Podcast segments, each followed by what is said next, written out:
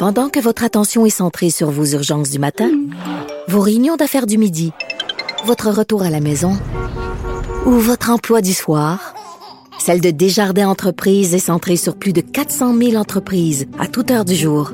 Grâce à notre connaissance des secteurs d'activité et à notre accompagnement spécialisé, nous aidons les entrepreneurs à relever chaque défi pour qu'ils puissent rester centrés sur ce qui compte, le développement de leur entreprise.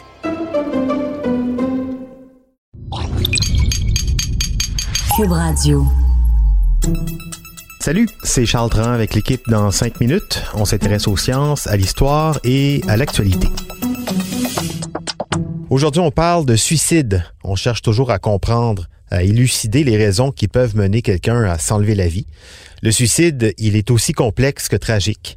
Pourtant, il y a eu des avancées scientifiques depuis 20 ans qui permettent d'expliquer un peu les recherches en génétique ont démontré, oui, qu'il existait des gènes qui prédisposent à la dépression, mais la génétique nous a surtout appris que c'est le contexte socio-économique et culturel dans lequel une personne grandit qui pourrait jouer un rôle encore plus déterminant dans le phénomène de la dépression, de la pensée suicidaire et du geste.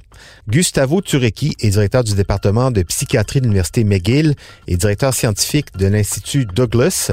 Il nous fait part de l'évolution des recherches en compagnie de Véronique Morin. Chaque année, au Québec, plus de 25 000 personnes tentent de s'enlever la vie, dont près de 1000 tentatives se concluent par la mort. Pensez-y, trois personnes par jour en finissent avec leur vie au Québec. Qu'est-ce qui pousse quelqu'un à passer à l'acte?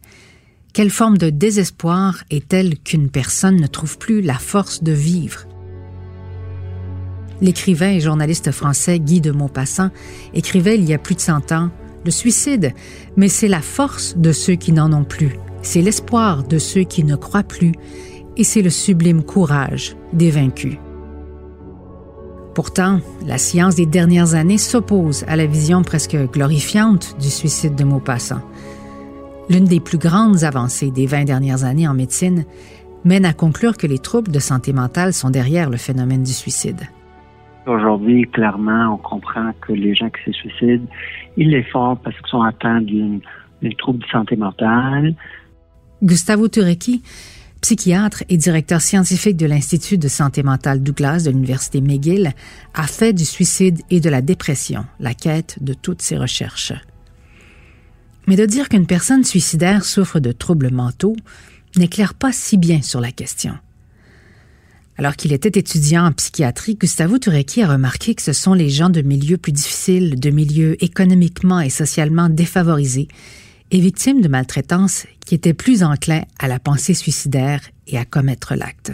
On a, ça c'est une des, premières découvertes qu'on avait fait, qui était que euh, la maltraitance, l'expérience négative, c'est traumatique au début de la vie, avait un impact sur la régulation d'un gène en particulier, qui est un gène qui est critique dans la régulation de notre stress.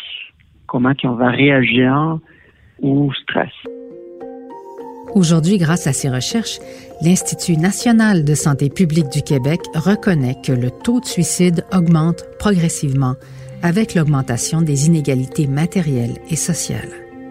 Cette découverte majeure changeait la direction de la recherche mais n'expliquait qu'une partie du phénomène puisque la majorité des gens ayant souffert de maltraitance dans leur enfance ne se sont pas enlevés la vie.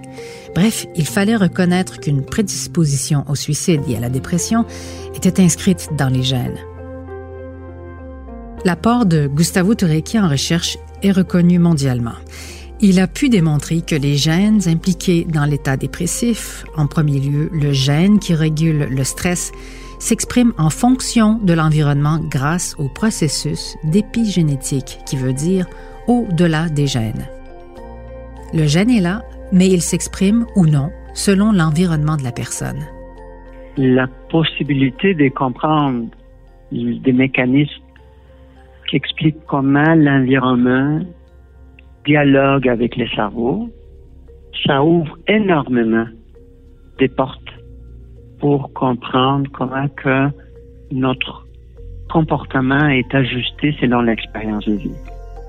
Cette découverte implique que malgré les prédispositions génétiques, l'environnement dans lequel un enfant évolue peut avoir une influence majeure dans sa vie d'adulte et être déterminant dans la façon avec laquelle son cerveau perçoit les stress et les menaces de la vie. Donc un enfant dont l'héritage génétique le prédispose à la dépression, mais provenant d'un milieu familial favorable, aura moins de risques de se décourager et d'envisager le suicide plus tard, à l'âge adulte. Un sujet qui n'est pas facile, mais des recherches nécessaires qui amènent de l'espoir et permettent de voir autrement le phénomène du suicide, des recherches qui laissent supposer que des programmes sociaux et économiques pour aider les familles défavorisées ont très probablement un impact pour aider à diminuer le taux élevé de suicide au Québec et ailleurs. Merci beaucoup, Véronique Morin. C'était en cinq minutes.